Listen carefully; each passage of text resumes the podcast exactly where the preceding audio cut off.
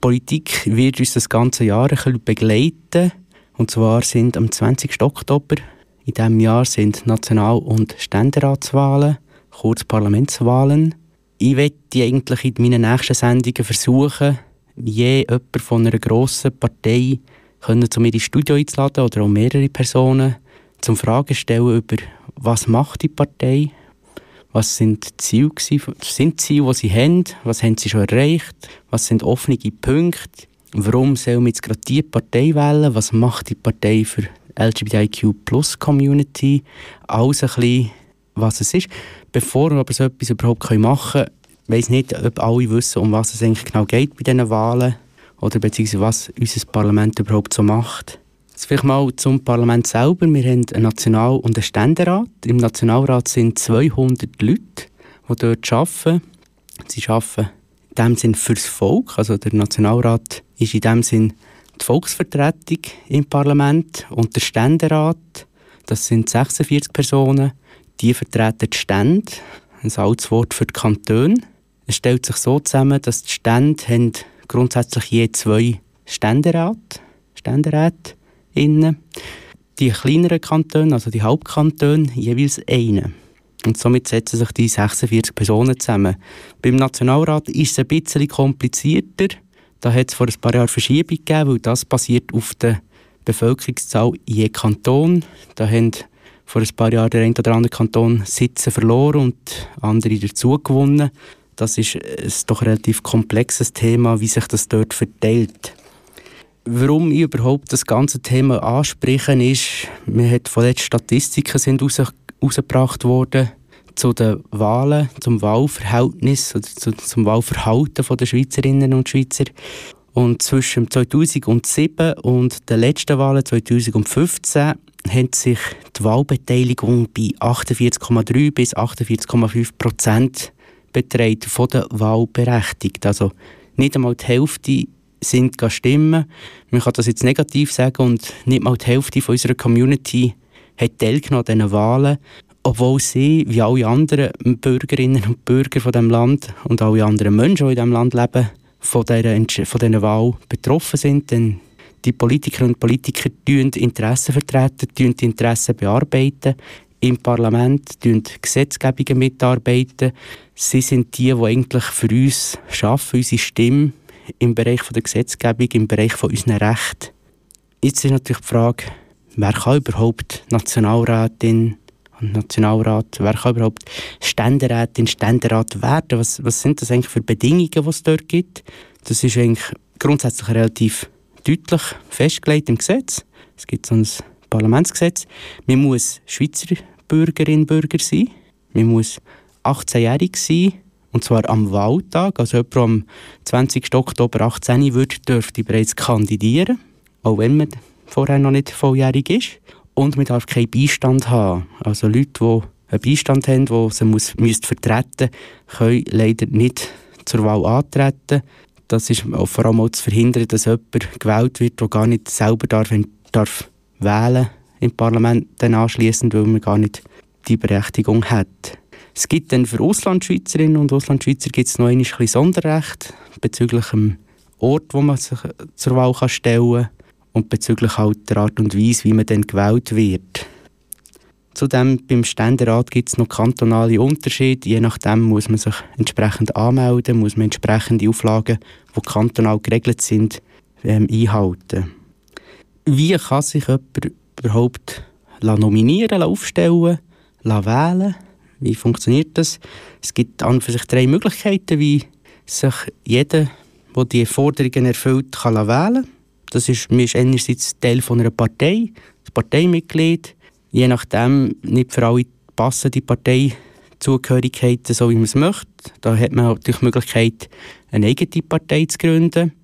Das ist vor kurzem gerade in Polen passiert, wo sich ein homosexueller Politiker möchte zum Präsidenten wählen weil keine Partei sein Parteiprogramm in dem Sinn deckt, hat er kurzerhand eine eigene Partei gegründet. Die Möglichkeit gibt es auch in der Schweiz. Es gibt natürlich auch die Möglichkeit, dass man als parteiloser Mensch sich aufstellen lässt. Besonders dort muss man natürlich berücksichtigen, wenn man eine Partei hat, hat man eine Basis Und wenn man eine Basis hat, dann hat man schon mal von Anfang an bessere Chancen, überhaupt einen Grund, Grundsatz an Stimmen zu bekommen. Zudem ist ein, ist ein Wahlkampf auch in der kleinen Schweiz, nicht nur in Amerika, sehr eine teure Sache. Also, wir reden von Wahlplakaten, wir reden von Veranstaltungen, von Auftritten. Man muss sich organisieren und ist man, bei, ist man Teil von einer Partei, ist natürlich bereits in der Regel ein Bekanntheitsgrad vorhanden, was Einzelpersonen deutlich weniger haben. Also falls du, liebe Zuhörerinnen, liebe Zuhörer, Interesse hättest, die zu nominieren, gewisse Parteien sind noch im Prozess von der Nominierung, kann man sich vor Ort direkt im Parteisekretariat, Parteisekretariat schwieriges Wort, melden. Oder man kann sich bei der kantonalen politischen, beim Amt für kantonale, kantonale politische Recht melden. Die geben dem dann auch Hinweise, wie dass man das machen kann. Warum wollte ich überhaupt oder warum würde es mich freuen, wenn die ein oder andere, der zulässt, würde kandidieren. Ich habe es am Anfang schon gesagt, als Parlamentarier schafft man daran, unsere Schweiz weiterzubringen. Man schafft daran, unsere Rechte, nicht nur die von der, bös gesagt, von der Mehrheit, sondern eben auch für die Rechte der Minderheiten besser einzustehen. Je mehr Stimmen wir haben, umso besser werden wir gehört. Das war schon immer so. Gewesen. Man kann so auch viel mehr etwas bewegen, man kann Themen einbringen. Manchmal bringt es nicht viel, aber wenn man das richtige Thema zum richtigen Zeitpunkt mit den richtigen Leuten herbringt, dann kann man schon sehr viel erreichen, sehr viel bewegen und auch ziemlich viele Leute erreichen. Und zudem geht es vielleicht auch darum, dass unsere Community, wo ja ein Großteil der Menschen nicht an der oberen Spitze der Gesellschaft wohnt, dass man vielleicht mal die ganze Elite in Bern ein bisschen wachrütteln und Sesselkleber verdrängen und das ganze elitäre Denken, wo nur die Mehrheit das Recht hat und nur für die Mehrheit geschaut wird, das mal ein bisschen die Schranken zu weisen. Du hörst einen Podcast von Gay Radio. Such uns doch auf unserer Webseite auf gayradio.lgbt oder find uns auf Facebook, Twitter und Instagram. Wer sind die eigentlich im Moment oder wie verteilt sich das im Moment im Parlament?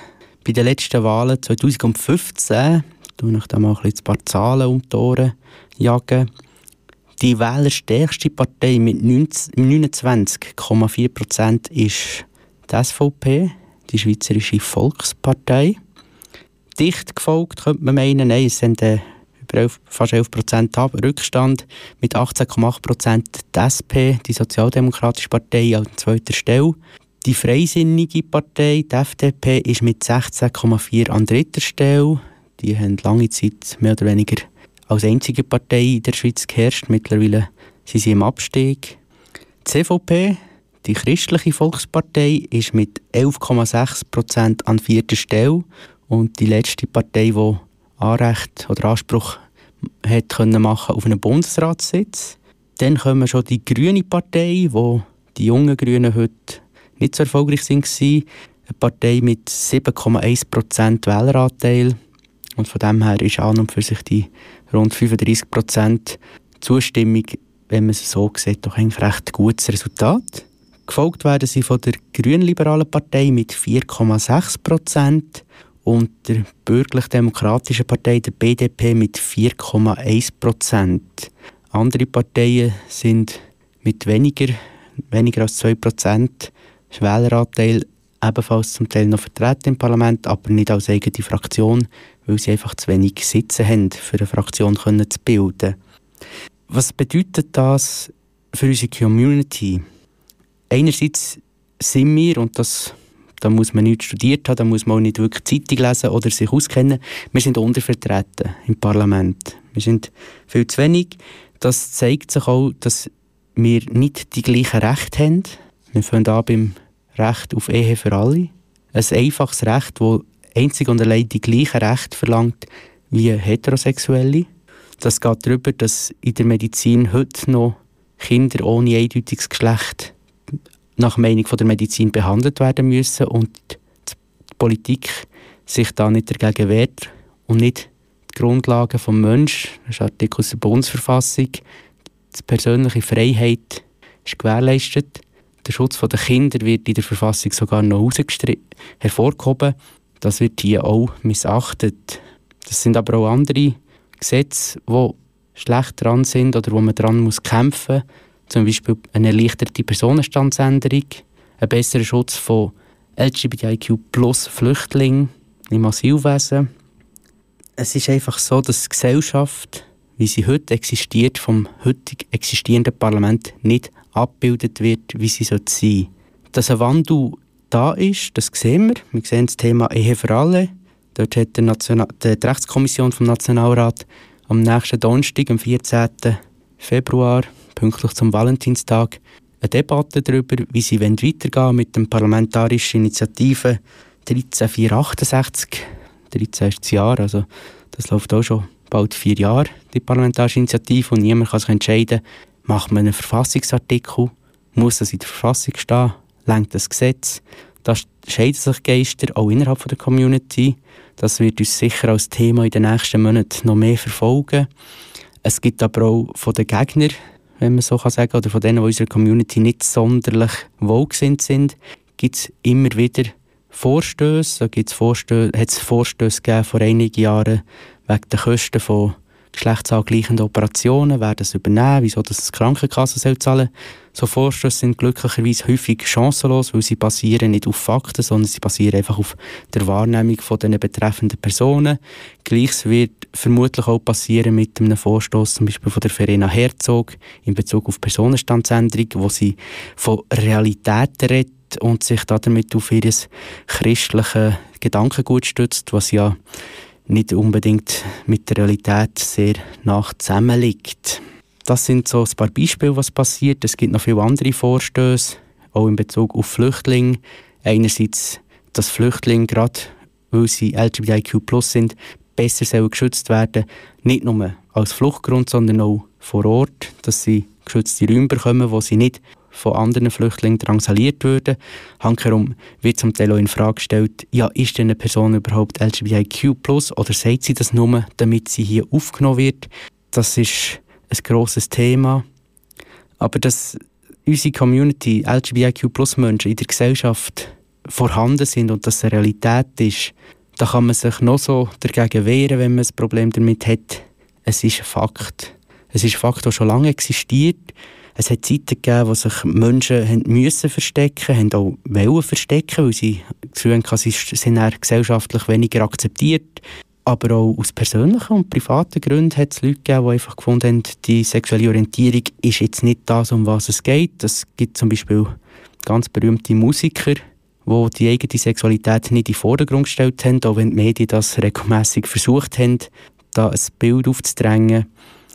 Ich rede da explizit von Freddie Mercury, der, die Bio autobiografische, nein, der Film Bohemian Rhapsody, der ja nominiert ist, unter anderem für die Oscars, unter anderem aber auch für die British Film Association.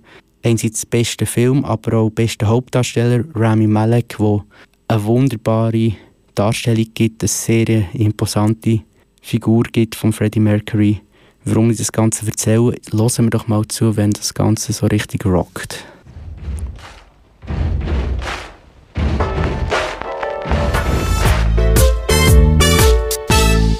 Nächsten Donnerstag tagt die Rechtskommission vom Nationalrat, die hast schon mal gesagt, zum Thema Ehe für alle.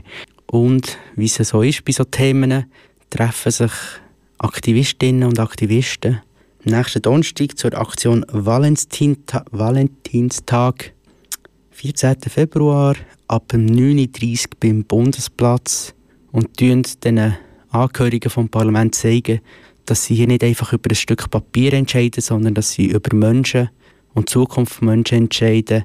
Denn die Betroffenen wissen es besser als andere.